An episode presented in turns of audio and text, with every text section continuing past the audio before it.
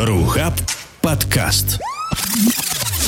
Ну что же, всем привет, с вами Рухаб, и э, мы записываем наш очередной подкаст. Мы вам обещали, мы, мы вернулись, мы, мы, мы, мы должны были это сделать.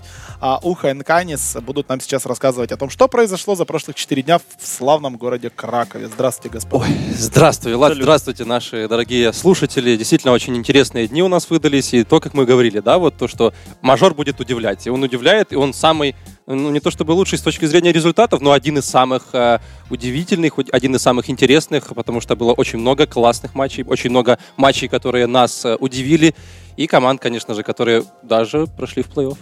Ну, мажор шикарный, и то, вот, что я говорил сайту Cybersports.ru, про то, что я влюбился в швейцарку, как только она появилась. В принципе, сейчас, наверное, она себя показала во всех таких э, самых ярких цветах.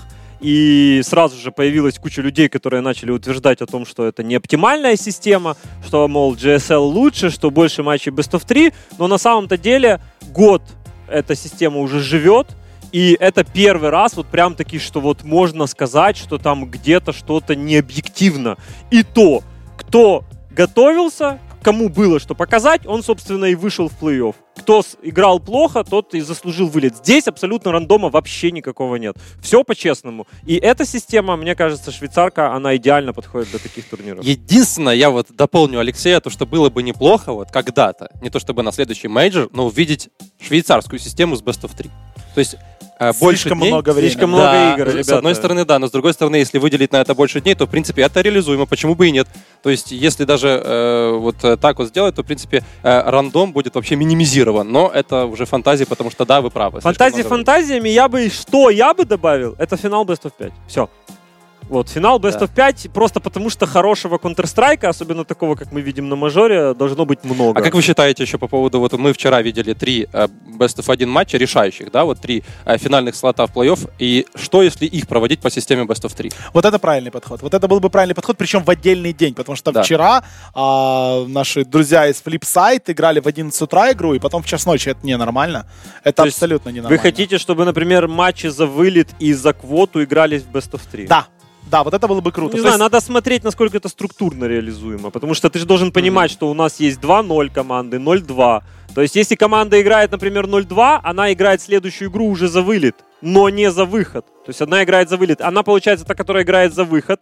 Она же вылетает, например, а та, которая выигрывает, она остается. И дальше все равно она будет играть. Ну, вы знаете, Понимаешь, я скажу тут... так. Я не совсем понимаю, да, читая вот весь там а, англоязычный, в первую очередь, твиттер лидер, лидеров мнений, там, да, того же Lurppis а, там, того же Thorin а и так далее, и так далее. Я не, я не понимаю, почему внезапно вдруг э, эти люди все решили, что система плохая, что что-то... Да, с другой стороны, мы смотрим вот G2 и смотрим их соперников. Na'Vi, Gambit, Cloud9, Astralis, Fnatic. Ну, Astralis посмотреть. Это очень сложно. Astralis, окей, Immortals, SK, Fnatic, G2.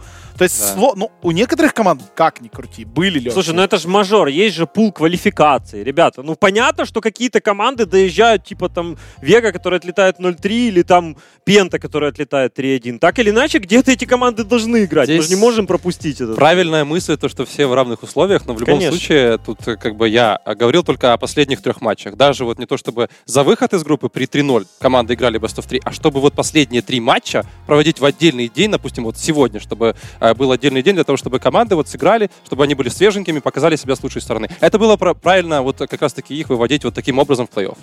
Ну, потому что, опять-таки, вот эти последние шесть команд, да, они единственные на этом турнире, кто играли по две карты за день, да. и, соответственно, и... не смогли показать свой топ, а, потому а, что слишком поздно игры были. Объективно, Immortals, например, против Flipside было где-то проще, потому что они играли одними из последних против СК свой матч. А флипы, как мне показалось, вообще были уставшими. 13 часов уставшими. паузы между играми. Не, ну, есть возможность ну, пойти в отель да. отдохнуть. Это не как бы проблема игроков тут. Ну, ну да, тут ситуация... все равно, все равно это не то, это всегда Конечно, не то. Не а это то, что, например, лидеры мнений говорят о том, что да, ну, они посмотрели на сетки, они посмотрели на результаты матчей, посмотрели, кто против кого играл. И действительно, они там после этого этого могут вот таким образом... Почему перед турниром никто об да, этом то не есть говорил? Они посмотрели то, что вот СК, то, что Астралис проходили очень сложный путь на этом турнире для того, чтобы выйти в плей-офф. И да, были такие мнения, но дело в том, что это не совсем валидные мнения, потому что это результатов. Э, Не было бы такого, например, если бы э, те же Астралис очень легко бы вышли бы, те бы э, СК там против, э, опять же, такие Биг не проиграли, и потом в последнем дне не доказывали то, что они достойны выхода в плей-офф. Так что здесь просто это постфактум какие-то обсуждения, которые, в принципе, можно рассматривать серьезно, а с другой стороны, это уже не стоит делать, особенно во время турнира. Это уже потом нужно делать какие-то выводы. Ладно, второй вопрос, который хотелось бы обсудить еще до того, как мы перейдем конкретно к матчам, это то, что мы обсуждали в нашем подкасте перед стартом. А, новая система Вета. э, что интересного она принесла? Кроме того, что я столько инфернов в жизни не видел, наверное, как на этом мажоре. Ты знаешь, вот, наверное, мне кажется, что количество инферно связано никак не с системой пикабана, а как раз-таки с тем, что команды где-то посчитали, что у них есть преимущество. И слишком много команд подумали, что они умеют играть инферно. То есть не то, что подумали, наверняка они что-то готовили, ясно, была подготовка к турниру, но, опять же, Cobblestone появился там чуть ли не на второй или не на третий день. То есть это говорит не о том, что это система пикабана такая, а о том, что команды подбирали под игру, под определенную, под определенный матчап, подбирали именно карты. Не вижу, опять же, ничего такого, и я смотрел, услышал мнение Зевса, да, который сказал, ну, по факту система, она не, не сильно, ну, то есть она не меня... не- То есть ты понимаешь, что все равно одна карта будет в итоге, да, то есть все сведется к одной карте. А то, как вы там начеркаете, это уже другой вопрос. И, опять же, выбор стороны, то есть там был определенный, где-то кто-то считал, что ему не хватает, но при этом он мог, да, выбирая сторону, понимать, что он может лучше раскрыться на какой-то карте. Ну и неожиданностей каких-то эта система, если честно, не принесла. То Да. есть то, что больше инферно, просто тренд, да, вот на любом таком турнире, на мажоре есть тренд, это карта, которая чаще всего, всего пикается, но сейчас это оказалось там И инферно. оверпас, кстати, И тоже игрался довольно много, Да, хотя да. обычно его команды не особо жалуют. Да, ну- А здесь мы видели там те же Пикат Immortals против Нави оверпаса, то есть это очень был неожиданный для меня выбор. Э, Те же, те же Immortals взяли против СК, тоже начеркали до Мгм. оверпаса. То есть это говорит о какой-то определенной подготовке, там, о каком-то своем видении игры. Поэтому система Пикабана, ну, то есть она не, не повлияла на расстановку сил. Рухаб подкаст. Окей, погнали к играм. А, Первый раунд мы обсуждали уже пары первого раунда в нашем прошлом подкасте. Мы помним, на кого мы ставили. В принципе, первый раунд обошелся без особых суперсенсаций, скажем так. А, Напомню, Гамбит выиграли у Mouz, Fnatic выиграли Flipsid3 ВП у Веги. А, Очень легко, просто разнесли Вегу по поводу этого матча, мы еще поговорим. СК выиграли у Пенты, BIG выиграли у FaZe, Cloud9 выиграли у North, Na'Vi проиграли у G2 в матче, который я по-прежнему считаю не должны были выигрывать. Ну и Astralis а, на допах поздно-поздно ночью выиграли у Immortals. Первый день, что удивило, что разочаровало. Ну, очень, если начать э, с э, разочарований, то очень разочаровали ребята из Вега. Не то, что они проиграли Virtus.pro, не то, чтобы я ожидал, то, что они победят поляков у них же дома и еще и на мейджоре. Просто они удивили тем, как они вообще под- подошли к этому матчу с точки зрения выбора карты. Вот этот нюк, и потом, опять же таки, твит э, капитана команды о том, что мы приехали на такой турнир набираться опыта, это где-то внесло все-таки лепту разочарования в команде Вега, потому что я все-таки думал, что эти ребята будут более подготовлены и более, э, скажем так, подходить к своим соперникам, своим матчам. И это при том, что они в своем интервью на турнире говорили о том, что мы еще команда молодая, нам есть что доказать, и мы не считаем, что мы жесткие. То есть мы не считаем, что мы команда, которая будет всех обыгрывать, мы еще все-таки такие молодые ребята, которые будут идти вверх. А потом вы выбираете нюк против команды Virtus.pro, ну, это вопрос. Хотя многие, наверное, будут говорить о том, что это тоже опыт, то есть опыт поражений против суперкоманд, которые участвуют на этом турнире. Но я считаю, что это не так. Я считаю, что на этом турнире ты не должен набираться опыта. Ты уже приезжаешь, ты уже на мажоре, и ты должен хотя бы как-то вот показать себя с точки зрения выбора карты, с точки зрения подготовки, с точки зрения хороших раундов, с точки зрения отыгрыша. Его вообще не было. Так что Вега меня сильно разочаровала. Ну да, вот тут я разделяю, наверное, мнение насчет Веги.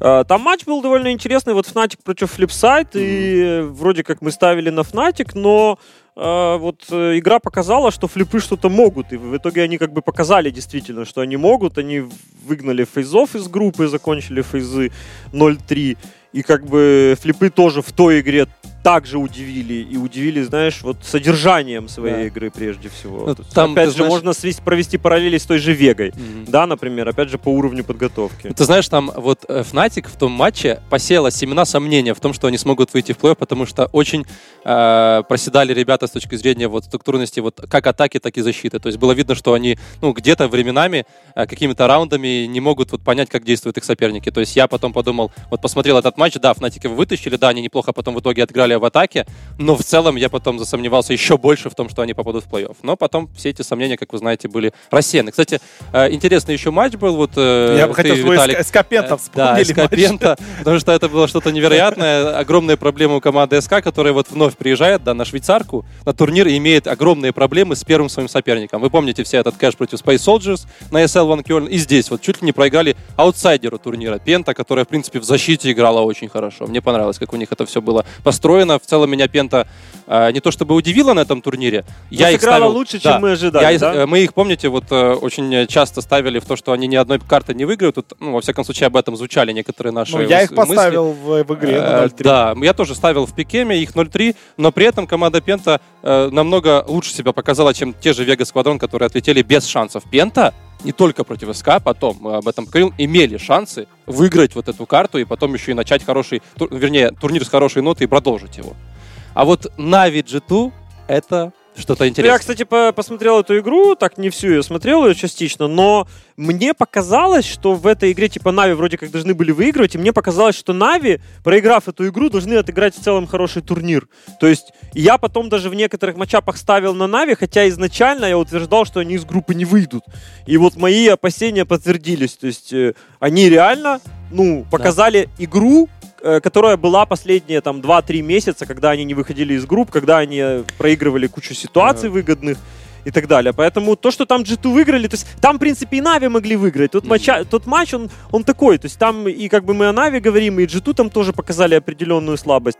Но тут э, первый тур, знаешь, тут надо было присматриваться, пристреливаться. Знаете, единственное, что я отмечу в этом матче, вот G2 проиграли в хлам первую сторону, Да. Но вот я посмотрел на лица команды после первой стороны во время пистолетного раунда, то есть у них вот очень жесткая уверенность, они прям сияли ею, то, что они все-таки смогут вернуться в этом матче, и так и получилось. То есть у них не было такого, что, блин, ничего не получается, ребята, что делать, нас укатывают, у нас, опять же таки, не получаются наши раунды, агрессия какая-то там, мы постоянно теряем опорника по точке Б, это я говорю о атаке команды G2, которые, в принципе, не были в своей тарелке, но в защите было очень все круто от них, конечно же, и впервые я задумался о том, что команда G2 вышла уже на определенный уровень морали, который по- позволяет им выходить из таких положений, которой вот этой морали у них не было. Вот они где-то камбэчили, но не в таких матчах. Да, это на самом деле, да, тут я согласен, потому что у G2 были проблемы с камбэками, особенно после первых сторон, когда Да. счета были не и очень хорошие. вы знаете, после этого первого дня, вот после а, резу- результата команды вот э, сразились на оверпассе, Нави против G2, я сказал, что G2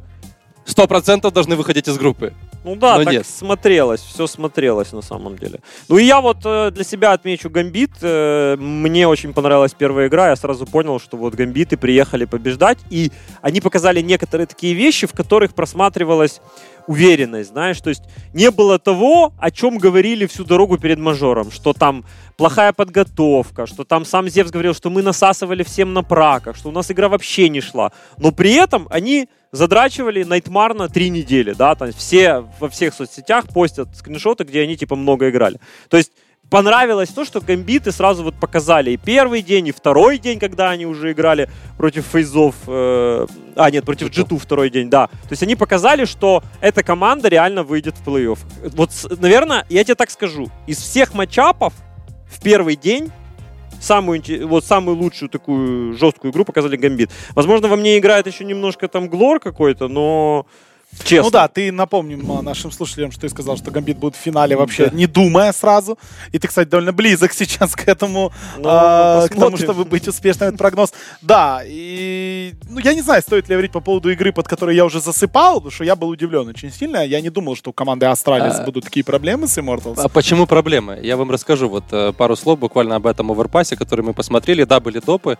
Дело в том, что против Immortals, которые сейчас очень жестко играют в 2 АВП, у них все получается. Это kNg, это HEN1, времени, которые попадают. И они как в атаке, так и в защите себя показывают только с лучших сторон. Нельзя против этих бразильцев играть в их Counter-Strike. То есть нельзя с ними бороться в открытом поле, то есть навязывать им агрессию. То есть они постоянно играют, идут в агрессию, и, в принципе, нужно посидеть против них. И, кстати, на эти же грабли потом уже в некоторых раундах наступили некоторые другие команды. Ну, мы поговорим об этом позже, но э, первые грабли как раз таки были у команды Ast, э, Astralis, которые решили поиграть в открытый Counter-Strike против Immortals, а потом у них это не получается. А как же так? Как это мы не можем их запушить? Как это они нас перестреливают? Дело в том, что против Immortals нельзя играть в этот бразильский открытый э, Counter-Strike как, э, с дриблингом, со всем этим. То есть они э, здесь э, в лучшем намного свете выставляют себя, чем вот те же команды, которые пытаются против них так играть. Поехали, день второй. Я, собственно, у нас в, в сетке winner ов, скажем так, да, играли BIG против Cloud9 на 16-1 с BIG выигрывает Гамбит 16-6 сносит с карты G2, СК выигрывает у Astralis. И Virtus.pro выигрывает у Fnatic. Вот, ну, давайте так вот по, по частям обсуждать. Вот в этих первых четыре матча опять-таки Биг 2-0 и на, в этот момент все поняли, что, блин, что-то происходит. Ну, это сложный матч для команд, потому что, как вы помните, там были огромные технические проблемы, и доигрывался он в офлайне, то есть не было видно, как вообще команды там доигрывали последние раунды. Но в целом, конечно, второй Инферно, и тут Cloud9, конечно, вот решили все-таки выйти и попробовать, да, то есть посмотреть, как они смогут вот против этих биг, которых уже после первого дня обвинили в этом э, прыжке баговом, то есть как они смогут этому составу противостоять. Но дело в том, что это была ошибка вообще выходить на Инферно. А во-вторых, Биг э, уже в этом матче, во втором дне показали то, что э, команда играет э, строго э, по определенным стратегиям Go-B, то есть видно, что команда э, управляется очень грамотным тактиком, стратегом. То есть видно, что команда э, управляется стратегом, который готовится к каждому матчу, который смотрит как Cloud9. Ну, было видно просто, что были готовы на все 100% нем, немцы противостоять американцам. То есть они знали все фишки абсолютно Стюитуки, которые любят врываться. Они знали, как Automatic, в принципе, принимает определенные точки. И знали комбинации команды Cloud9 в защите, в первую очередь, потому что Биг, как вы помните, в атаке очень круто набрали очень много раундов. Именно в этом матче. То, что мы успели увидеть, во всяком случае. И здесь изначально Cloud9 ошиблись выбором карты, а потом уже, конечно, они просели очень очень сильно под атакой. Они просто не знали, что с ними делать, с этими биг, которые очень круто врывались с комбинациями под флешки, грамотное использование гранат, раскидки замечательный просто. За командой Биг было очень приятно наблюдать, даже несмотря на то, что а, омрачена была вся эта ситуация этим багом, то есть то, что этих игроков обвинили. Что такое джамбаг для людей типа меня? Объясни, пожалуйста, а, почему это так важно, вот, и почему он до сих пор есть? Э, механика, ну, во-первых, этот джамбаг нашли еще где-то полгода назад, то есть он очень часто использовался на фейсетах, на ИСе, высокоуровневых игроках, то есть, э, ну, играх, вернее, игроки там любили, кстати, использовать его, и ты там удивлялся, как это тебя там префайром забирает противник. Во-первых, он позволяет тебе таким образом прыгать, что ты видишь соперника, ты видишь, что происходит за каким-то препятствием, за преградой. Например, это была стена на Инферно, на банане. А противник тебя не замечает. То есть он тебя априори не может увидеть, потому что вот так вот устроен этот баг. И как он делается, то есть нужно просто одновременно зажимать кнопку прыжка и э, приседания, и в середине полета отпускать кнопку приседания. То есть у тебя моделька чуточку становится выше в этом прыжке, и ты, получается, замечаешь то, что ты, в принципе, не мог заметить, если бы это был просто прыжок или там ну, был то есть, типа, jump. Ты замечаешь, да. но сама модель, моделька не прорисовывается, как ты вроде да. встал, да? То есть ты как бы в прыжке встал, но при этом моделька с другой стороны да. не просматривается, ну, то есть если ты за текстурой смотришь, вот, да, и... она не просматривается как голова, она просто ты увидел, но оппонент тебя не увидел. Но на самом-то деле это не то чтобы баг, это сама, это игра такая. Это особенность. И это это да. происходило Как всю говорит жизнь. Это не баг, это фишка. Они, они, эти профессионалы, понимаешь, это стыдно вообще, что они подняли вот эту тему. Они знали все. Хай, они знали все про это. Они просто не знали, в каких ситуациях видно и не видно. И кто-то с Reddit поднял эту тему, видимо, на, на это сам. Говорит, что вот есть текстуры на Инферно. Это не касается Инферно, это вообще любой карты может быть. Это можно на Мираже сделать, там еще, то есть где есть такие ситуации. Но люди об этом просто не знали, им должно быть стыдно. Да. И они... я вам еще больше скажу, чтобы вот так использовать этот баг, как использовала команда Big, это нужно очень много тренироваться, потому что не каждый прыжок так будет получаться. Потом уже некоторые Конечно. команды, которые тоже так пытались сделать, у них просто он не получался этот прыжок. Я вообще не удивлюсь, э... если Биги даже не знали о том, что это, что их не Запрещено, видно с другой стороны, да, что, они, что он прыгает, он чекает 7 себе, да, с больших песков, но при этом он даже не подозревал, что его не видно в момент этого прыжка. Вообще, это неприятная тема по поводу мажора, потому что, во-первых, э, э, начали обвинять команду в том, что она без этого бага не могла бы выиграть. Я где-то с этим согласен, где-то не согласен. В любом случае, они потом уже доказали против СК, то, что они все-таки могут выигрывать и без него. Хотя там был один случай, когда Легия делал этот прыжок, но это не важно. Это не, повлияло коренным образом на игру. Только один случай. То, что команд, то, что организаторы турнира отказались, как бы его запрещать, это тоже э, с каким-то э, каким-то образом столкнуло лбами просто игроков. Я думаю, что вы с этим тоже согласны, потому никогда, что... прости, но никогда нельзя делать так, как сделали организаторы. Да. Никогда не стоит перекладывать на плечи игроков какое-либо решение по поводу турнира. То есть и то, что там команды собрались, джентльменский договор, там 15-16, этого, это вообще не должно случаться. Должен прийти главный судья и сказать, ребята, запрещено. это запрещено, все или это разрешено, нам все равно. Да, так, да. Тут дело это в том, показывает что, слабость. Дело в том, что вот Дейзет, э, год да. Да, написал по, по этому поводу, что, мол, э, окей, типа джентльменское соглашение, но ты не можешь как бы своим мускулом ну, запретить это делать, если ты это все время делаешь. То есть ты играешь в Counter-Strike. Вот я играю в Counter-Strike. Я знаю про это, ну, не то, что знаю, я услышал об этом первый раз. Но, но я... ты до этого, если ты я... делал это год, ты будешь делать это автоматом. Да, то есть это, знаешь, это как двигаться, как садиться, как ползать, вы, выползать по одной, по одной пульке и стрелять. Это то же самое. Помню, тут... был такой турнир э, в 1.6, когда запретили вообще даблдак, то есть, то есть запретили игрокам это делать, и это было нереально, потому что у тебя, ну, ты уже мышцы до автоматизма Ты привык доходят, так выходить, так ты все ты... время так стрейфишься, да. ты не можешь как бы от этого отказаться, потому что это, это мускульная память, вот то, что, о чем сказал Дейзет. Да. Поэтому... И тут он прав, на самом деле, но вот э, джентльмены, не джентльмены. Дело в том, что это соглашение в любом случае было нарушено и не раз потом и после ни этого одной команды, собрания. Ни игроком. А, вот понятно, что был случай там э, с Издом, который опять же таки и Reddit отмечал, я об этом писал, то что это было не очень не хотелось бы мне такого видеть, опять же, таки от наших ребят, которые так делают. Э, после, опять же, того, как все вроде как договорились, в Твиттере там писали, все, ребята, возобладала все-таки дружба, френдшип, и мы не будем использовать. В итоге потом на следующий же день это соглашение нарушается. Ладно, это не важно. Важно то, что вроде как все порешали ребята, но это один из неприятных моментов на, этих, на этом турнире, честно ну, вам скажу. Да, вообще, если честно, омрачен был групповой этап э, многими неприятными моментами. Мы знаем, что там и звук не работал а у Cloud9 первых там там два раунда или три. Что с компами? Драйвера на видеокарту не стояли у Шауда. Да, Шаут, да, почему, опять же, я думаю, что наши слушатели, там, зрители знают о том, что Шаут это тот человек, который любит играть на самых высоких настройках. То есть 16 на 9, и ему комфортно. Я вам скажу, что это... Cold Zero, кстати, тоже играет на 16 на 9, и это очень важно. То есть э, я думаю, что многие согласятся даже с тем, что на высоких настройках некоторые игроки в некоторых ситуациях могут просто больше информации для себя отмечать. Конечно, да. Э, больше деталей, и это, кстати, интересно, потому что я вижу, что э, все больше и больше Pro стали переходить на 16 на 9, на высокие настройки и э, стали уходить вот от 4 на 3 от э, этих черных полос и всего остального. Потому что в игре Э, одно, ну, то есть один из важных элементов это контроль. Контроль себя, позиционирование и так далее. Потому что люди считают, что они сделают такие настройки, будут лучше стрелять. Ну вот посмотрите, кто хорошо стреляет. Скрим. Вот посмотрите на скрима и просто сделайте вывод, что работать нужно не над прицелом своим и даже там не над какими-то настройками, которые тебе позволят лучше стрелять, а над контролем и позиционированием себя относительно других вещей на карте. И почему 16 на 9? Потому что обзор лучше. Ты реально видишь больше. У тебя даже модельки лучше прорисуются. Да. Почему High Definition? Это же HD. 16 на 9, 1920 на 1080. Так То и есть. Ну, это и э, потом вот... Идеально э... прорисовывается игра во время перерыва, вот мы уже затронем этот еще раз э, матч Биг против Cloud9, просто Стюарт Окей пишет в Твиттере о том, что у Шрауда просто не было даже драйверов на видеокарту, и он играл просто на встроенной видеокарте в процессор. То есть, и понятно, что неважно, там, заметил он сразу это или нет, но сам факт того, что были некоторые проблемы, подготовленность в техническом плане хромала. Знаешь, я отмечу вот для себя, да, я бывал на, на многих, на, на четырех, по-моему, мажорах по КСу, да, и там на шести мажорах по Доте.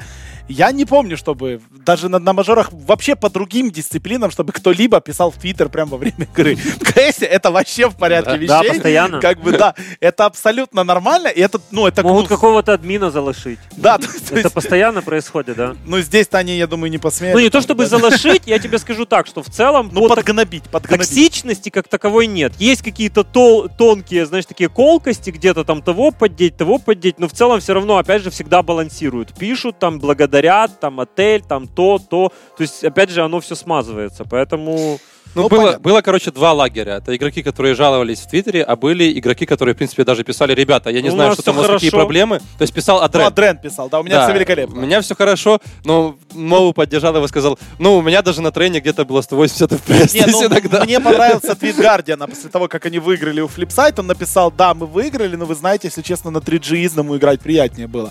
То есть, да, тут было два разных лагеря, но опять-таки мы понимаем, что в 80 игроков, у каждого есть свой компьютер, ну и 80 идеальных компьютеров это довольно сложная работа. То есть любой технический специалист вам может сказать, что сделать 80 идеальных компов это, ну, это супер-супер сложно и так далее. Потому что, понятное дело, каждый из них приходит Так. со своим SSD-шником. В общем, да, По мы матчапам. проехали это, да, матчапы дальше. Ну, что Big Cloud9 у нас 10 минут занял. Ну, в общем, эта игра заняла 3 часа, у нас 10 минут обсуждения. Здесь я считаю, ну, полностью согласен с Сашей насчет того, что э, на пикале Инферно нельзя было этого делать. Нужно было уже задуматься, при том, что если Биги уделали фейзов первый день, то у Cloud9, ну, как бы Инферно не самая лучшая карта, и, может быть, даже, ну, не стоит. А они решили, знаешь, вот взять быка за рога, типа, э, как вот я встречался с Фином, с тренером просто, и он сказал, что это был конкретно underestimate, то есть недооценили и справедливо залили. А, Гамбит против G2 в салат, при том, что самое интересное, Гамбиты играли одну из самых сильных карт команды G2, это была карта Cache, и просто, ну, та игра, ну, вот вообще. Ну, просто... казахи выгнали французов с Cache'а, на самом Очень, деле. очень хорошая, очень качественная игра. Там гамбиты, знаешь, они этой игрой показали еще больше, дали мне уверенности в том, что они выйдут в плей-офф и будут бороться за топ-места. СК Astralis немножко даже неожиданный результат с точки зрения счета 16-8. И вот Astralis я увидел, что тоже к этому мажору подошли не в оптимальной форме, но тут еще нужно, э, скажем так, учесть тот фактор, что очень часто команды, в том числе и СК, начинают турнир э, так себе. То есть, типа, не в оптимальной, В скажем, форме. Да, потом они набирают обороты, и вот сейчас уже плей-офф, я смотрю матчап СК Astralis, я понимаю, что это очень тяжелый матчап. Притом для СК в том числе, как бы я там не ставил их на первое место, Astralis сейчас, ну это уже другая история, это Best of 3, это уже как бы игра за вылет с мажора, да, но э, тут, конечно, вот первая игра, она вроде как есть как результат позитивный для СК, но так, чтобы вынести какие-то выводы по форме Astralis, э, сложно Ну. Coldzera, кстати, в интервью сказал о том, что самый э, серьезный соперник команды СК на этом турнире G2 вообще были. Уже были, потому что они не вышли из группы. А Astralis они не рассматривают как самый серьезный соперник. Ну, значит, э, удобен он им. Ну, Coldzera имеет право так говорить, потому что он бог, как бы ему можно.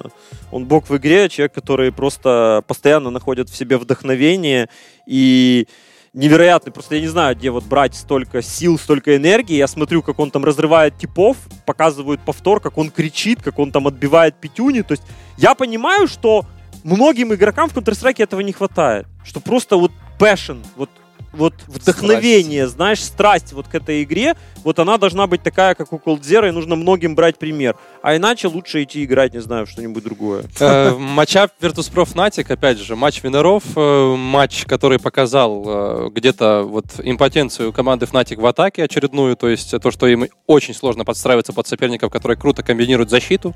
То есть мы с тобой, вот, Алексей, не раз об этом говорили еще во время своих трансляций, и это подтвердилось как раз-таки против Virtus.pro, которые в защите отыграли хорошо, Fnatic ничего там не могли поделать, хотя у них э, была возможность камбэка, опять же, в защите. Вот э, ог- огромные вот есть претензии к команде Швеции вот потому, как они играют в атаке, потому что очень мало уверенных раундов. Если раунды берутся, то очень нервно, куча разменов и куча э, какого-то хаотичного действия, которое позволяет где-то выйти из этого размена э, в живых, там, выиграть какую-то ситуацию. Но при этом э, вот мало вот интересных решений принимает именно эта команда, которая, да, она показала себя с лучшей стороны на этом турнире, она попала в топ-8, но атака очень слабая. Да, есть проблемы у Fnatic в атаке, тут я полностью согласен. И тут еще у нас будет впереди потом пару Да. матчей, о которых мы можем поговорить. Да, давайте коротко, опять-таки, про 4 матча а, уже в битве за жизнь, скажем Да. так, почти. А, Пента проигрывает у North а, 9-16, Mouz выигрывает на допах у FaZe ов 19-15, Flipsid3 Na'Vi. Битва двух наших команд 16-9 в пользу а, Na'Vi, ну и Immortals 16-6 переиграют Вегу. Ну, вновь первый матч Пента против Норрис, вот то, о чем мы говорили буквально 10 минут назад, о том, что Пента играет неплохо в защите, она, в принципе, там где-то какой-то минимум набирает, но потом ее переезжает команда, которая, в принципе, сама в защите тоже круто играет и в атаке добирает свои раунды. Пента в атаке тоже на этом турнире особо ничего не показала, об этом мы еще потом поговорим, о матче, во всяком случае, против Flipside Tactics на карте Dead Train, но э, тут э, результат вполне себе э, обычный, то есть Норс должны были выигрывать, я знаю о том, что половина команды Норс играла очень больная, то есть они простудились очень жестко перед этим турниром и вот играли в таких не самых лучших кондициях здоровья.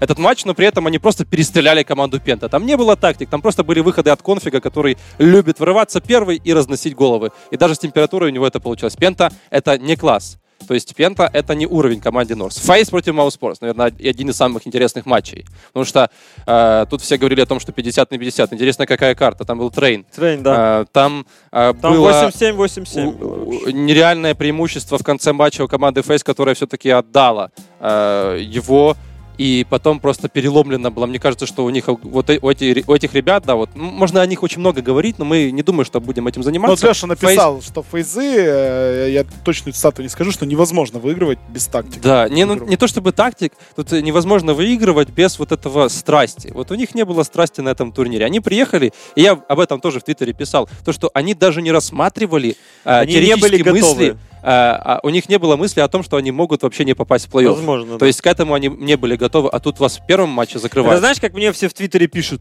Ну, там же 4 финала, там же 3 финала. Так и что? И что? Ребята, смотри, вот опять же FaZe, Train. Train это одна из лучших их карт.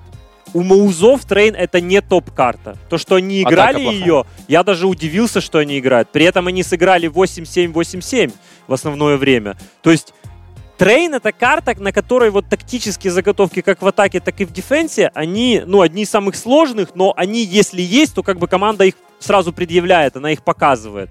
Вот у Фейзов этого не было. Фейзы проиграли одну из лучших своих карт э, команде, у которой Train не топовая карта. И тут тоже как бы был звоночек. И вообще, то есть э, команда FaZe на этом турнире, я там даже, да, условно там говорил, но это больше мои предпочтения, но я все равно считал, что где-то они должны выходить из группы. Ну, то есть это как G2, например, да, то есть тоже ты смотришь, и ты понимаешь, что вроде чуваки там ESL Pro лигу выиграли, да, то есть вроде как и все есть для Ну, того, чтобы, чтобы в не итоге всегда выйти. угадываешь. Да. Вон товарищ И- Хаус 3.03 на биг поставил, и все нормально у него. Ну, э, это совсем другая уже тема, это совсем другая история. Ну, тут я с Лешей согласен, то, что Фейс, конечно, были просто не готовы, не готовы принять это поражение. Турниру. Вот к это этому турниру вообще и не были готовы. не хватило у них как раз-таки вот этой страсти к победам, вот выйти, нормально доказать.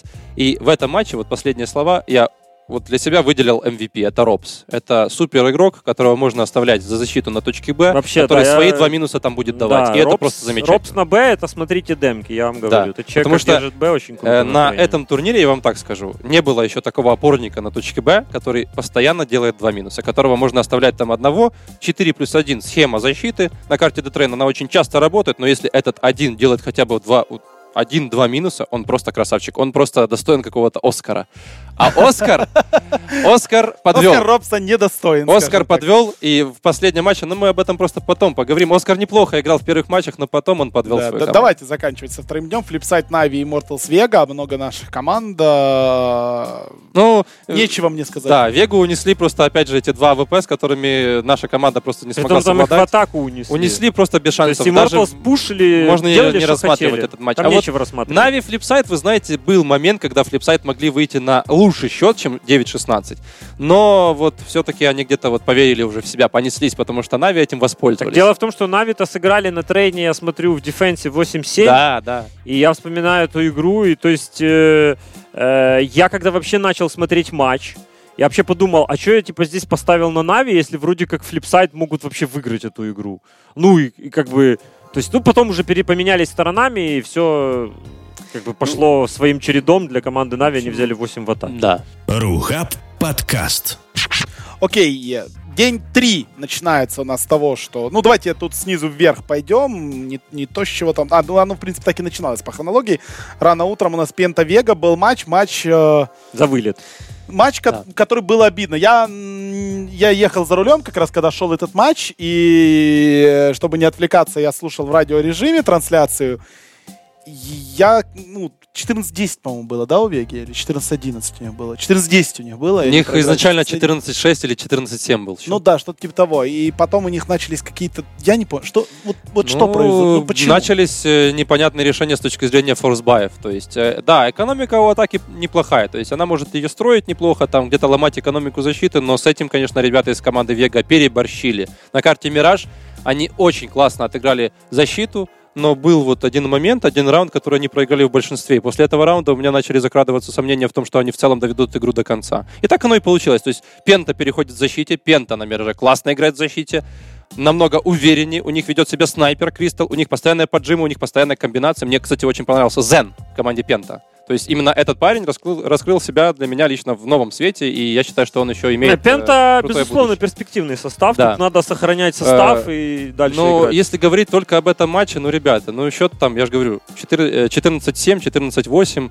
и при этом у вас постоянные форсбаи, э, у вас там 2-300 на руках, вы постоянно покупаете теки, там какие-то галилы, может быть, ЮМПшки, постоянно пытаетесь выйти вместе большим скоплением, Пента с этим очень легко справлялась. И потом уже просто не было веры в себя. Команде Вега Сквадрон нужно просто поработать над тем, какие решения она вообще во время матча принимает, потому что, ну, в этом плане они очень сильно хромают. Стрельба есть, а тактика, стратегия это пока что не о команде Вега. Хотя я думал иначе. Я честно думал, что они все-таки Пенту должны были обыгрывать. И оно, наверное, где-то должно было так произойти.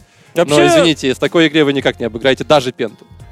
Ну, Пента молодцы, да. Вот я говорил о том, что можно по-разному проиграть 0-3. Да. Вот можно сыграть так 0-3, а можно... Вот в прошлом году я проводил параллель между игрой Flipside и Hellraisers. Мгм, Когда да. Hellraisers безыдейно вообще отлетели 0-3, там в салат проиграв две игры, по-моему, подряд. А флипы постоянно боролись. И тоже проиграли 0-3, но при этом там 14-16, Да, 13 да. слепами, да-да-да, То есть там здесь как бы тоже такая, знаешь, вот можно провести параллель между Вега и Пентой. Притом еще Да. Пента выиграла одну Ну, игру. это при потом. том, что э, еще э, что отличает эти команды друг от друга? То, что Пента, в отличие от Веги, не лезет в большинстве. Они отыгрывают оптимально свое большинство. Более это подходит как-то к розыгрышу. Вот бояться, понимаешь, ситуаций. убил, отойди, убил, отойти. Это золотое правило для, для- для, всех вот молодых команд, для команд, которые играют против более сильного соперника. У, у Веги потом почему-то вот это. Ну, то есть, что если ты хочешь выигрывать матчи против сильных соперников, ты должен реализовывать ситуации, в которых у тебя есть преимущество. Все. Да. А у Веги с этим проблемы. Нет. Я еще говорил про минор. Я говорил еще, я давно об этом говорил. Главную задачу они выполнили, они сохранили состав. Теперь им надо поработать над игрой, именно над своей игрой. А после таких матчей, как был против Virtus.pro на Нюке 16-2, мне там Джон-то в Твиттере говорит, что, типа, только глупец не вынесет, типа, пользы из такого поражения. А я считаю, что они не вынесут А какая пользы. там может быть польза? Какая польза? Тебя в салат просто, простите, ладно, не. Неважно. Тебя в салат просто разваливают. То есть у тебя вообще без шансов. Что бы ты ни делал, тебя просто вот перестреливают, убивают.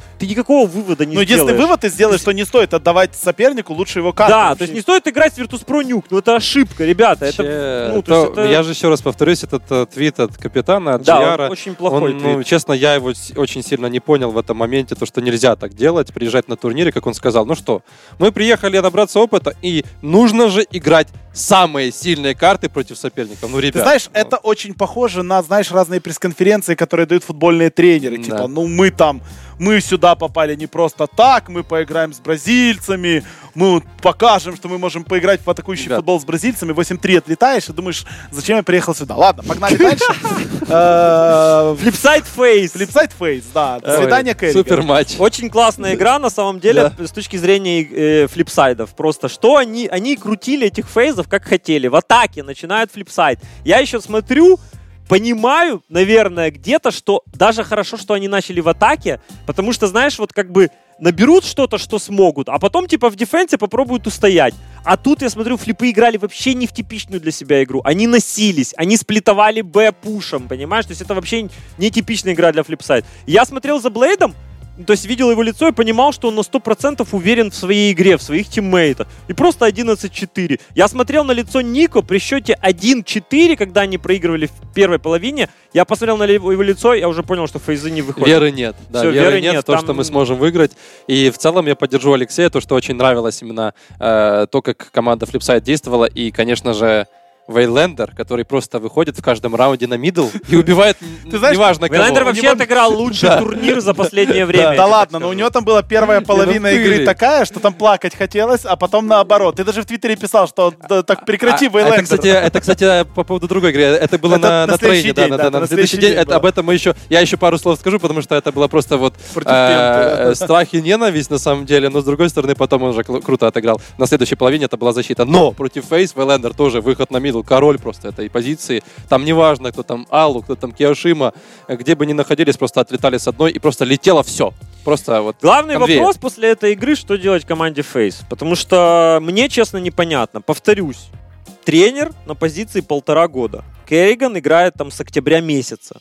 Команда структурно из Ну, всех топ-коллективов по тактикам играет хуже всех. Они играют хуже по тактикам. Astralis. Они играют даже, наверное, где-то хуже Cloud9, ну, может, где-то как плюс-минус Cloud9. Но комба- команда с такими амбициями, с такими, и, и с такой типа историей 4 финала, там, она должна как бы чуть-чуть лучше играть, чем она играет. И вот реально, если сравнивать, стоп, да даже по подготовке команды Биг, например, посмотреть, да, на результаты подготовку, видно, что Биги подготовились лучше к турниру. То есть общем, вот Фейзам, что делать? Вот Есть, вопрос. есть некоторые моменты, которые я не могу, к сожалению, озвучить, но э, могут быть перестановки в составе. Я даже знаю, какие фигуранты будут этих перестановок. Но, к сожалению, Сказал ребята, А, не говорю могу. Б. Нет, на самом деле не могу. Не могу, есть, не есть, могу. есть Вот, некоторые инсайды, что когда я такое в эфире говорю, мне потом тысячи полторы сообщений прилетает, зачем Нормально. ты вообще пасть там открывал? Ты...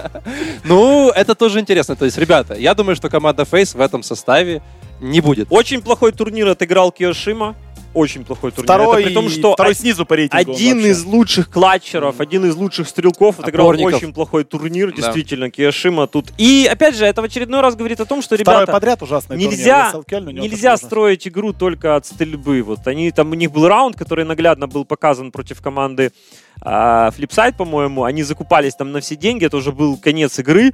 Ну и как бы летит два калаша, все играют с пистолетами, два калаша. И два калаша летит кому? Нику и Рейну. И эта ситуация э, наглядно показывает, что э, от чего строится, да, как Керриган хочет сломать игру. Он хочет дать калаш Нико, Ника, пойди сделай минус.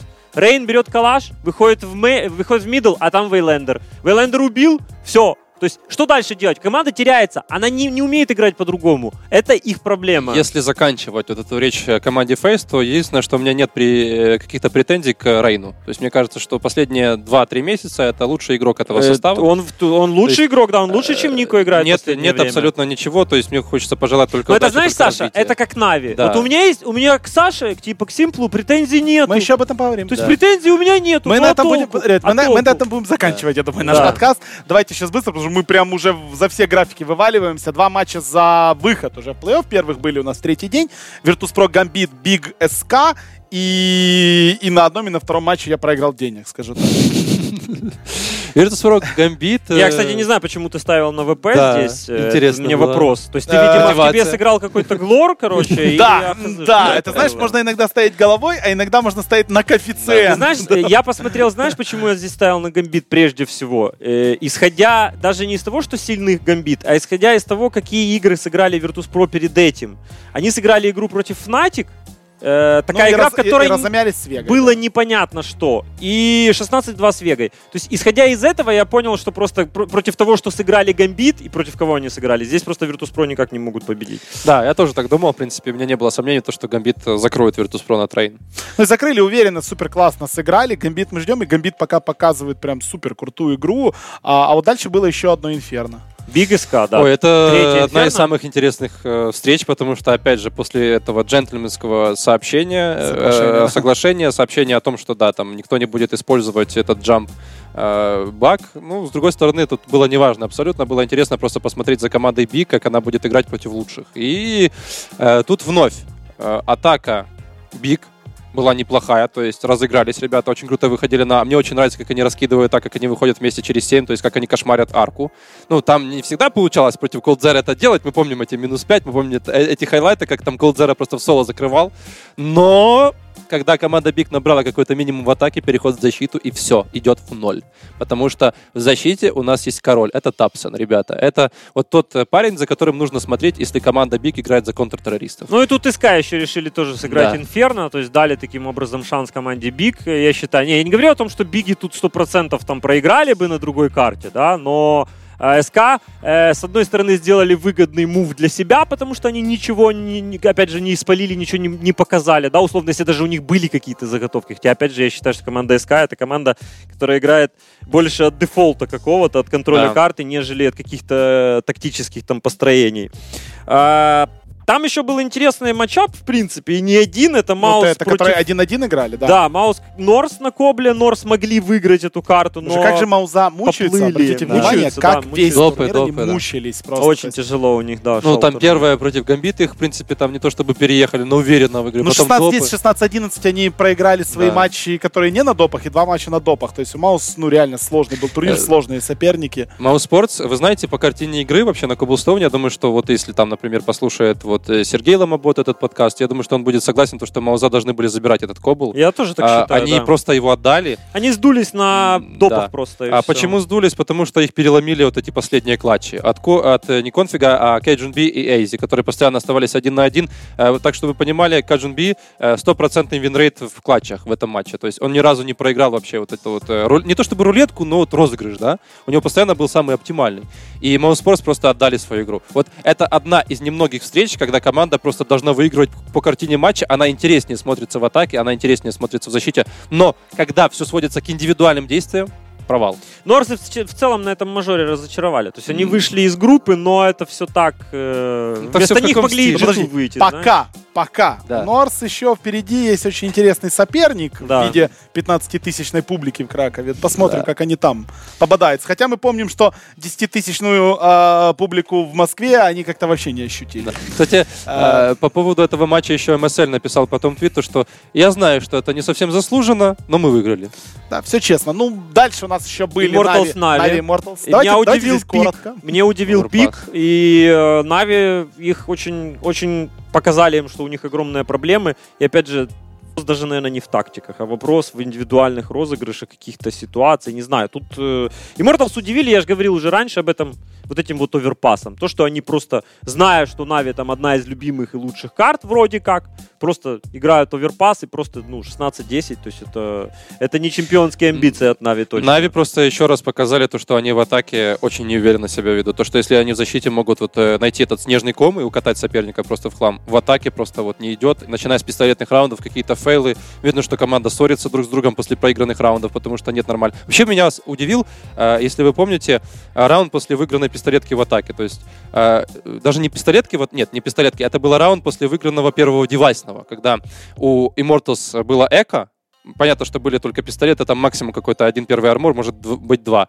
И Нави закупаются полностью и идут, стоят под Б. И потом просто под Б под раскидку выходят, когда уже э, противники все поджали, всю, и всю информацию собрали, просто закрыли команду Нави. У Нави огромная проблема а, с, и- с рисунком игры. Да, и плюс я еще об этом писал, почему идти под точку Б, если у вас нет информации о том, что творится на миде. о Они том, что очень плохо анализируют во время раунда. Они И плохо... Я, я потом общался по поводу этого раунда, спросил, ну почему так? Ответ был э, очень простым. Просто вот было принято решение капитаном, то есть стоять под точкой Б и ждать, пока Эдвард перетянется. И из-за этого очень много просто моментов, очень много времени потеряло ребят. Ну, ребята просто не смогли потом разобраться, потому что слишком много хаоса происходит на карте. То есть вы не контролите мидл, у вас нет длины, но при этом вы стоите под одной точкой и просто ее контролите. Все. Это, кстати, самый неоптимальный розы- розыгрыш в таких ситуациях. G2 Cloud9 там, в принципе, допы были на Коблстоуне, но там могли и Cloud'а выиграть, и G2, и вот в этой игре, наверное, я заметил проблемы как у одной и другой команды, и, в общем-то, и в итоге Cloud9 не вышли, хотя я думал, что они все-таки выйдут из группы, и G2 не вышли. Ну, опять же, хорошая игра, допы, там, 8-7, 8-7, достойная игра для просмотра. Fnatic Astralis, Нюк, меня удивил Нюк, и меня Да. удивило то, что Fnatic а, без какой-то, видно, опять же, вот сравнить игру Астралис и Fnatic на нюке, то есть насколько, насколько есть структура у Да, да. Астралис, как бы как они выглядят, и что вообще у Fnatic. А тут У Fnatic это какой-то просто, это просто хаос, знаешь, вот так вот. И при этом они еще показывают хорошую игру чисто на индивидуальности, на каких-то там, не знаю, моментах. И... Просто вываливаются, понимаешь, хорошо. они проходят... Вот как работает команда Fnatic в атаке? Какой тренд они показали на этом турнире? Э, Или они играют быстро против плохого бая, если знают, что хороший, есть АВП, то давайте тошнить медленно, Ох, подходим к одной точке, щас очень много. а потом просто в пятером через какую-то одну-две позиции выбегаем, и там уже как пойдет. Знаешь, Да. карнавал. Просто Да, да. туда, сюда. То есть скиллы там летят, просто все кричат, вопли, непонятно, что творится в тимспике. Но в итоге, да, в итоге JV там или какой-то вот еще вон Деннис Олафмейстер оказывается где-то... Деннис, кстати, лучший игрок команды Fnatic на этом турнире. Пока что. Пока что. Вот Денниса я не зря затронул, потому что он им пистолетки вывозит, он им вывозит клатчи. Ну и финальный день, да, думаю. Да, может- самое интересное, вот тут давайте начнем опять-таки с низов и пройдемся быстро по командам, которые не попали в плей-офф, потому что э, те, которые вышли в плей-офф, мы уже обсудим в самих парах. Маус, Пента, Нави. Про Пенту уже достаточно поговорили, мы Пента проигрывает у флипов.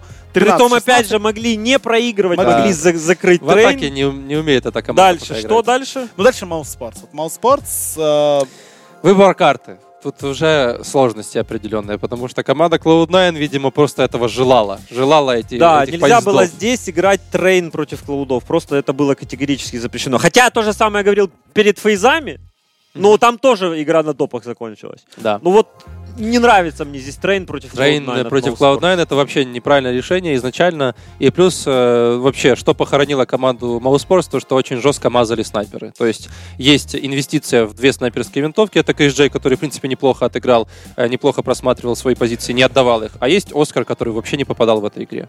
Это самая большая проблема команды Mousesports. Я думаю, что сами игроки, сам тренер понимает то, что, в принципе, было очень много брака с точки зрения индивидуальных действий. И там еще не самый хороший счет в дефенсе. 8-7. Там было у них несколько раундов, когда они экономически очень сильно проигрывали. Там были несколько ресетов экономики. Да. Они сами брали форсы в ответ. Очень тяжелая игра для mousesports в дефенсе. И потом просто вот в атаке, не знаю, что-то Да, два, э, хватило. два форса они, они брали, но дело в том, что если вы берете форс, то следующий раунд вам ни в коем случае нельзя проигрывать. Если вы многих потеряли на форсе, там, то есть вы э, в любом случае выходите более-менее на экономику, то есть если следующим раундом вы можете ее укрепить, вы сразу же проигрываете, и команда Cloud9 в любом случае всегда была выше, то есть она всегда имела преимущество и просто не смогли переломить, вот и все. Na'Vi Fnatic. Что Мираж. сказать? Мне, мне понравилось, когда, собственно, показали Фнатиков после трех банов Na'Vi, и когда они собрались все вокруг и сделали вид, что они подбрасывают монетку вверх. То есть мы, мы не будем играть Мираж, а сейчас монетка за нас. Это, кстати, уже мем такой, играть, то есть да. многие Да, команды да. так будут делать, это уже такой, типа, просто фишка, так вот посмеяться, улучшить себе настроение. Э, ну, Na'Vi Fnatic, вот честно, тут даже вот э, Я смотрел часа... игру э, с point of view s1mple полностью. Да. То есть А. я даже не переключал. Я просто смотрел абсолютно весь матч с его point of view. И мне в какой-то момент по-человечески его стало просто ужас как А жалко. ты знаешь, когда мне стало его жаль? Когда он смотрел коннектор вместе с Флейми, который зашел в коннектор, когда Симпла с трех сторон просто пытается убить, ему Флюша бросает молотов на коннектор, при этом Симпл делает выпад на мидл, убивает одного соперника э, на миде, у него остается один, хп, хп, да, да, и да, он да. каким-то образом еще убивает Флюшу, который в этом э, моменте еще выходил как раз с ковров. Э, да. И дело в том, что почему жаль стало, потому что э, команда, вернее даже не команда, там игроки, которые должны были сыграть с ним, они просто этого не сделали, потому что у вас есть знание о том, что вот есть э, человек, который отвечает и за ковры, и за коннектор вместе с Флейми, при этом он сам борется, и только после этого Флейми выходит чекать мидл, после того, как Симпл уже убил там чувака, который, в принципе, должен был, э, ну, убивать по-хорошему Симпла, но там просто где-то повезло больше. И это уже говорит об общении, это уже говорит о том, что команда просто боялась в некоторых моментах, не то чтобы команда, а некоторые игроки брать на себя инициативу. И эта инициатива сходила в этом матче от одного игрока, я об этом уже писал. И э, на самом деле, вот, ребят, я вам скажу так, что этот матч можно э, записать, не знаю, вот отдельный подкаст по этому матчу, потому что было очень много ошибок, Ну, было очень много Эдварда две интересных моментов. Две грубые ошибки от Эдварда в клатчах. Опять же таки, еще раз можно проговорить это, да, то есть ситуация один на один. Мы не будем говорить о том, что было творилось до этого, потому что команда Нави сначала имела много преимущества в атаке в этих моментах, потому что она выходила на точку А, вскрывала ее, ставила бомбу, а потом просто они э, погибали, там большинство, и оставались у нас один на один. И как раз таки это был Эдвард, самый опытный игрок этого состава. Вот первое, один на один, я не помню, против Люши. Бомба стоит на коннекторе. Эдвард на джунгли, убивает коннектор, и вместо того, чтобы перетянуться через окно, спрыгнуть, как раз-таки оказаться в коннекторе и сыграть против сигареты, он остая- остается в этой точке, флюша, подходит, начинает дефузить бомбу. На второй секунде он такой думает, ой, подождите, там же может быть в коннекторе мой враг, но он должен там находиться, все-таки нужно прочекать. Он на второй секунде отпускает бомбу и решит, ну, решает просто прочекать коннектор. Он никого там не замечает. И куда э, путь, опять же таки, дальше? Путь дальше только в джунгли, где стоит Эдвард просто посередине этих джунглей. Это вообще непонятная позиция. Я ее очень сильно раскритиковал, и я не знаю, что творилось в, гор- в голове у Эдварда в этот момент. Он не должен был так сыграть. И это было, ну, если бы Вега Это там было, была по-моему, этой- при счете 11-10. это было очень важно. Мали. Настолько важно было взять этот раунд. Там, и Эдвард, была Эко. Эдвард и- на самом деле продал этот момент против Флюши, потому что Флюша просто с ЦЗшкой выходит его наперед. Но он уже понимает, что если враг не в коннекторе, то он может быть где-то на конструкции, на зиге, если он хорошо выпрыгнул через окно, что, в принципе, Ваня умеет делать. Или он остался в джунгле. А он стоит в джунгле. Это был подарок для Флюши. Второй раунд. Следующий, который был, один на один против Кримза. Ты находишься в коннекторе, бомба стоит на тебя очень хорошо. У противника, если не ошибаюсь, нет диффузов. Он с АВП. И никто, по-моему, не дал инфы о том, что Вместо того, чтобы, да, вместо того, чтобы услышать звук диффуза и только после этого как-то задергать соперника, когда вы в коннекторе, ребята, когда вы опытный игрок, вы умеете дернуть соперника, то есть выйти не во весь корпус, не в пол корпуса, а просто чтобы голову показать, чтобы противник вас увидел. Что делает Эдвард? Он просто во весь корпус выходит и пытается там где-то пикнуть до диффуза соперника. Это был слишком легкий хит для Кримза. И эти два клатча, они не то чтобы э, пред, э, не знаю, распределили потом силы в матче, то есть не то чтобы они э, нам сообщили о том, что команда Fnatic 100% выиграет эту игру, но это были грубейшие ошибки от игрока команды Нави. То есть э, этому не то чтобы нет прощения, не то чтобы это какой-то флейм, не то чтобы это какая-то неприз, но просто игрок такого уровня, как Эдвард, не должен таких ошибок совершать. Окей, вопрос я подниму, который очень широко, опять-таки, обсуждается последних 4 дня в, интернеш, в интернете. Не, ну, не могу его не поднять, да, это э, игра Сизда после того, как он стал ингейм-лидером и его конкретная игра на этом турнире. Ну, столько критики в сторону Дениса я не помню Ну, вообще а никогда в его карьере. Критика, понимаешь, еще была подкреплена тем вот как раз-таки моментом, который я затрагивал, э, нарушением этого джентльменского соглашения. То, что Ну, Сиз это прыгнул. ладно, это такое. Э, нет, это не такое, на самом деле, я тебе скажу так. Подожди, что- мы же говорим не о том, там, джентльмены... Нет, не я- я тебе щас как, поговорю- Как вну- внутриигровое лидерство повлияло на его стрельбу. Тут, а его- тут это все связано, потому что, опять же таки, нет уверенного капитана, нет э, человека, который готов отвечать за свои слова, отвечать за свои действия. Это даже в этом моменте. Его, кстати, Дейзит э, уличил в Твиттере о том, что что ты нарушаешь. Он сказал, что ничего не было.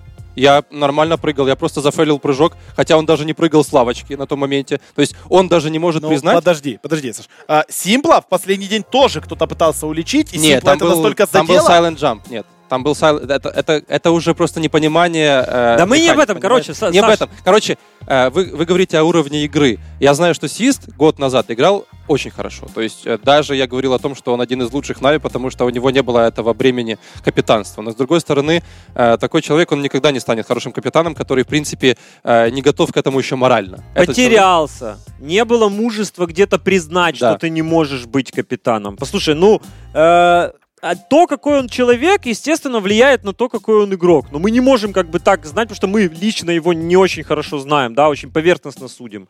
Тут видно, что, что опять же, не признал вовремя, что не может тянуть. То есть тянул, видимо, то, что тянуть нельзя. Кроме всего прочего, по игре, я тебе объясняю, Саша, я возьму любую демку за последнее время, я найду у него ошибки как капитана. То есть чисто действие игрока, который отвечает за игру команды. лидера, координатора. И еще раз напомню, у меня в Твиттере была как-то с ним небольшая переписка. И он мне заявил такую тему, что, мол, капитан за игру команды в дефенсе не отвечает. И после этого как бы уже окончательно убедился в том, что Денису, ну, ему нужно либо дать каких-то знаний, за что отвечает капитан, либо просто не быть капитаном. Вот и все. А моменты, я тебе говорю, я вспоминаю, там есть оверпас момент, когда очень классный против героек на группе, они э, на мажоре, по-моему, на прошлом, когда ситуация была 3 в 2 в поставленной бомбе, и он куда-то непонятно куда запушил, а потом после него еще два игрока запушили. То есть они, стояла бомба, он на девятке на оверпасе, представь, вот мы атака, бомба стоит на Б, он на девятке. Чел на хелпе с АВП. Он падает с девятки вниз и идет искать этого типа. Короче, Юки делает три минуса, Heroic Э, выигрывает Это раунд. просто говорит о том, что в голове просто вот происходит во время таких матчей э, слишком много всего. То есть это просто даже какой-то бардак. То есть нет э, правильного решения. И во время раундов просто нет э, уверенности в критических ситуациях. Вот и все. И к этому просто не готов игрок. То есть он не справляется с капитанством, и нужно уже это где-то вот до этого дойти. То, что ты просто не можешь тянуть это и обратно где-то вернуться к И э, действительно, роли в игре игрока. он очень, он очень просел. Да. Просто он просел просел даже в стрельбе. Есть, Но при этом у нас есть э, хорошие примеры. Да, Стюи конечно. Кей. Это сейчас координатор команды Cloud9. Снакс, который координирует команду Virtus.pro. Это ударники, это люди, которые лучше всех играют в своих составах. Ну, одни из лучших, во всяком случае. То есть здесь это четко даже не э, клеймо роли капитана. Это уже просто зависит от самого человека. Этот человек просто не может быть капитаном сейчас. Может быть, через два года, может быть, через три года. Но мы же так не будем ждать. Команда Нави не будет этого я ждать. вообще не очень люблю слово капитан. Вот я в свое время был координатором. Ну, Да, ингейм мне лидер. И вот да. ИГ мне нравится ИГЛ. Вот Ну, ингейм лидер. да. Вот- вот- лидер. вот Но должен здесь иметь всегда яйца, понимаешь? В любой ситуации он должен там всегда нести ответственность, говорить там, что да, вот то-то, да, то-то, признавать свои ошибки, потому что на тебе ответственность и на тебя смотрят все. Если бы он немножко по-другому даже общался э, с внешними людьми, с фанатами, может быть, по-другому себя вел, то и отношение к нему могло бы быть другое, Да. понимаешь? Тут Ну, как уже сам человек себя... Ладно, да, я строит. думаю, мы будем еще обсуждать, что будет с Na'Vi. Нас ждет э, сейчас довольно длительный период без матчей. Я думаю, там раньше DreamHack Мальмё, следующий. Это конец августа, самое начало сентября. Там мы их увидим. Ну и посмотрим, будут ли какие-то изменения или нет. А, заканчивая вот весь групповой этап, э, хотелось бы все-таки еще поговорить немножко по Flipside. А, они не прошли дальше. Ну, есть приятный момент. В следующих квалификациях на мажор а, будет 5 СНГшных команд. Три из этих и две из Ну, минора. квалы из года в год сложнее и сложнее. когда Да, это да, уже да, факт. да. Ну, Flipside, к сожалению, не смогли пробиться. С 0-2 на 2-2 вышли.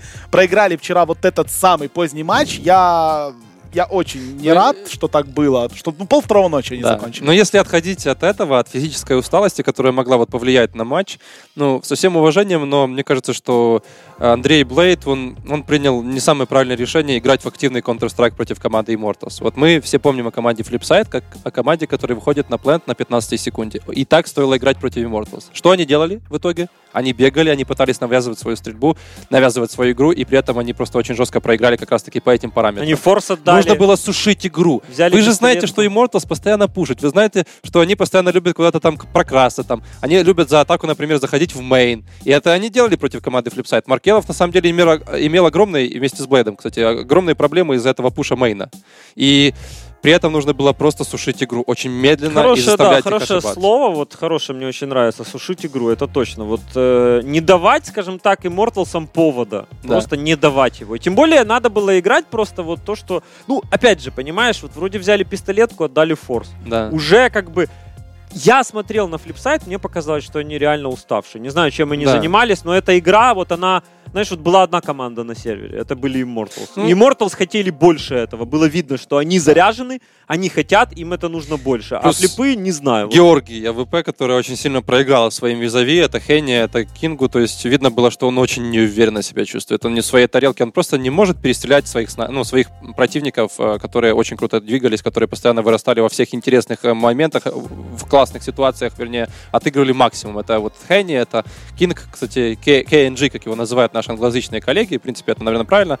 KNG э, это не самый молодой не самый неопытный игрок. Знаете почему? Потому что он изначально в CSGO появился с Фолином. Э, была такая команда Play Art, где был FNX, Fallen, KNG и еще два игрока, которых я... А, Бит вроде как еще и старенький, Хелинак, я там точно не помню. Но, короче, он переходил на CSGO вместе с Фолином. То есть это не самый такой молодой игрок, но вот сейчас он на своем первом мажоре себя очень круто показывает. Вот это молодец. Рухаб подкаст.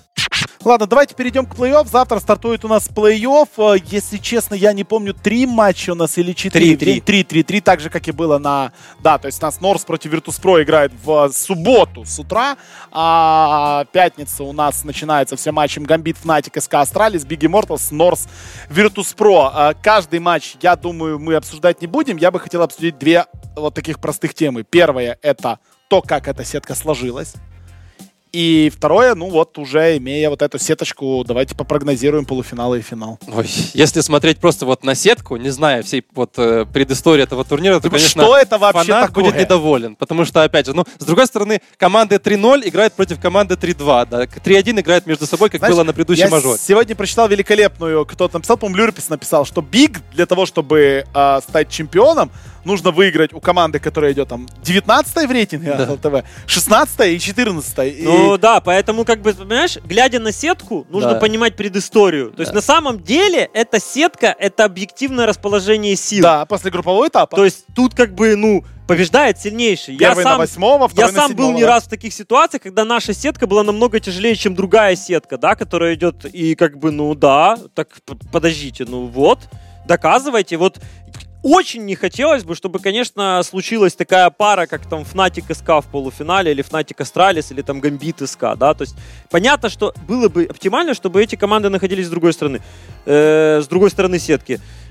Хотя, опять же, я, например, все равно не ухожу от мнения того, что Гамбит обыграет Fnatic, и, вероятно, если попадутся на SK, то SK обыграют. А вот если попадутся на Astralis, то, скорее всего, Astralis выйдут. Ну, в общем, у нас супер... Ну, для меня как, вот, э, я, я завтра точно знаю, что SK Astralis я буду смотреть, во что бы мне это ни стало, э, как бы у меня это ни получилось. У меня параллельно должен быть эфир DreamHack а по доте, ну, как-то, я думаю, мы найдем решение. Найдем решение. Но вот игра Big Immortals в четвертьфинале мажора, если бы мне кто-то сказал э, месяц назад до квалификации, что в четвертьфинале мажора буду играть Big Immortals, я бы человека идиотом назвал. Ну, Да, что это? Нереально. Это, это перформанс, это подготовка к турниру. То есть мы видим, что, опять же, у Immortals есть огонь в глазах, мы видим подготовку от команды Big и абсолютно заслуженный четвертьфинал. И здесь, конечно, да, уникальная ситуация. Инферно будут играть? Кто? Э, тут Эти? уже вопрос к Immortals. Вопрос Захотят к Immortals, его? но, да. вероятно, я думаю, что будут. Потому Ну, что что Immortals банит? Э, Что вообще банит Immortals? Ну тут, э, смотря как- против какой команды они играют. На самом деле, если э, вот, обсудить э, бан и пик на эту, на эту конкретную игру, Immortals против Big, просто Immortals играет больше карт, чем Big. То есть, если у Big 4 рабочие карты, у Immortals 6 рабочих карт. То есть, они как бы имеют более широкий map pool. Ну, играли Overpass и Train Immortals Да. пока на этом турнире, больше ничего. Ну, Инферно пока не было. Инферно, в принципе, эта команда не то чтобы избегает, но не привилегирует ее, эту карту как раз таки. Но у играет сам- у них они самая сильная неплохо. карта это Cobblestone. У Immortals, я думаю, что э, у нас будет 100% Кобл на этот матч.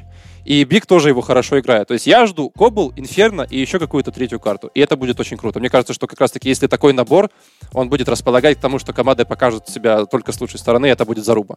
Но, с другой стороны, мы же не можем э, что-то вот рассказывать, судить о команде BIG, потому что видели ее только на Инферно. Хотя я думаю, что на, Вообще на других самое- картах тоже хорошо. Самая жесть, то, о чем мы говорили внизу. Это одна Да. из четырех команд попадает в финал. Да. То есть Big, Immortals, North и Virtus.pro. При том, что э, Big и Immortals, наверное, даже в большей степени заслуживают финала, чем North и Virtus.pro. Ну, потому что это уже устоявшиеся бойцы, которые там плохо играют, действительно, ну, не очень хорошо играют в последнее время. А эти, как звездочки, знаешь, сейчас зажигают, их прет, и они просто несутся. Это, конечно, будет абсолютно уникальный Да. финал.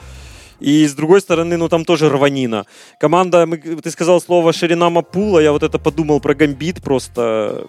По-моему, шире map pool только у SK, и то не шире, а такой же. Ну, сыграли на всех разных картах. и Гамбит притом молодцы, да. э, сыграли Train, который типа э, карта Virtus.pro, сыграли Кэш, который Карта типа G2. карта G2. Ну вот Mouse Sports явно карта Инферно не их лучшая, но тем не менее они ее готовили. Они ее готовили и показывали хорошую атаку. Окей, команда, в которую никто не верил. Вот вообще никто не верил. И они сами в себя не верили, но сейчас им стоит, ну, сейчас им предстоит играть два матча в день, скорее всего, при своей публике в Virtus.pro. Ну, что, что ожидать сейчас уже от поляков? То есть они уже статус легенд получили. Если они даже сейчас просто 16-2, 16-3 проиграют у Норс, им никто ничего плохого не скажет. Мне кажется, что они в Best of 3 Норс не проиграют. Даже тот матч, который был против Норс в групповой стадии, он не будет показательным. И э, как, ну, я вообще, в принципе, то есть здесь э, был бы где-то больше за команду Норс в этом Best of 3. Но, с другой стороны, я рационально мыслю, я понимаю то, что будет очень тяжело выиграть Virtus.pro. Не из-за того, что там будет э, домашняя арена, а просто из-за того, что эта команда в плей-офф, э, ну, только наберет сейчас силу, а Норс вот уже эти авантюры не прокатят. То есть Ну, нужно будет уже другой совсем Скажем так, как по показывать. мне, Virtus.pro э, вообще матча 50 на 50. Да. Ну, то есть я не вижу здесь победителя Virtus.pro и не вижу победителя Norse. Но Virtus.pro все-таки, я думал, чуть лучше будут играть. Вот они вышли в плей-офф, но я, честно говоря, не думаю, что их игра от стадии станет лучше. То есть то, что они вышли на арену, ну, возможно, возможно, если ты сидишь и видишь 10 тысяч поляков, которые орут, там, А там 18 размахивают Да, розами, там как 18, бы, да, Ну, а- там это то, будет. то Да. значит, ну, это, да, это ключ. Тут, тут Поэтому, уже, скорее Лёш, тут видишь, тут больше вопрос к команде Норс, как она будет справляться с этим давлением. Да, мы помним их на эпицентре, то, что они вообще, в принципе, там где-то летали и не и обращали на они это там внимания. играли, и с ВП Да, играли, и как-то Но нормально. здесь, как бы, здесь есть люди, которые могут просесть в любом случае. Мне не очень нравится, как играет Magic Boy на этом турнире. Э, Конфиг играет хоть и хорошо, много фрагов, но при этом очень активно, очень агрессивно. И, в принципе, Virtus.pro будут его, наверное, закрывать в этом плане, будет его наказывать за то, что он постоянно пушит, постоянно играет, ну, просто в пижонский Counter-Strike. И если вот так будет все дальше, мне кажется, что будет больше даже все зависеть от, от снайпера, от Кейджин как он себя покажет, потому что еще нестабилен на этом турнире, и вот от э, того, какие решения будет принимать капитан. Э, До этого решения у него были спорные. Ладно, заканчиваем. Алексей, финал и победитель. Да, это, конечно, сетка меня полностью сегодня убила на повал, когда я ее увидел. Просто наглухо отбила Я вчера, ночью, я, я вчера, я вчера, я не ложился спать, я просто, меня уже вырубало, но я сидел, ждал до момента сетки, потому что Сист заспойлил в Твиттере, что ой, когда вы все увидите сетку, вы прозреете. Еще за час до объявления сетки, то есть он ее уже знал, и мы уже понимали, весь интернет понимал, что это будет SK Astralis. Ну а что еще такого там могло случиться? А, окей, финал. Ладно, И я, выиграет? я, короче, верю в чудо. Я верю в чудо. Финал будет э, Гамбит против Бигов. И выиграет. Гамбит? Но я после такого не могу дать. Ну, тяжело давать прогнозы. Нет, на самом деле, я думаю, что из верхней сетки у нас в финале будет команда СК все-таки, а из нижней 50 на 50 Нурс. Нет, все-таки будет Virtus.pro. Будет СК против Virtus.pro в финале. Кто выиграет? Выиграет SK. Окей, я ставлю на финал Astralis Virtus.pro, выиграет 2-1 Astralis, впрочем, ничего не меняется из года в год. Подожди, я сказал Биги, да? Как-то немного Я думаю, может, да? Immortals просто тогда. Мне Immortals так вот что-то... Ну давайте тогда финал SK Immortals. Не, давай, давай я не буду голословным. Все. Э, Гамбит против Бигов, все, финал. Окей, ребят, завтра начинается плей-офф. В воскресенье финал, в воскресенье финал в 17.00 по времени краковскому, в 18.00 по Киеву, по Москве. Обязательно смотрите, ну и смотрите также DreamHack Atlanta, который по вечерам будет. Dream... Э, Слушайте подкаст. подкасты, слушайте наши подкасты. Если э, вы вдруг внезапно на них натолкнулись, надо прям ссылку сейчас взять, всем своим друзьям отправить, маме, папе, ВКонтакте, Facebook и так далее, и так далее, и так далее. А мы сегодня обсуждали с вами групповой этап и предстоящий плей-офф мейджора. Мы должны были уложиться в 40 минут, но не уложились в 70 минут. Бывает и такое. Бывает и такое. Леша, который это будет монтажить, извини, Леш, так получилось. Прости. Да, прости. Все, спасибо огромное. С нами были Уха Инканис, и услышимся в эфире, господа. До свидания. Чао. Рухаб подкаст.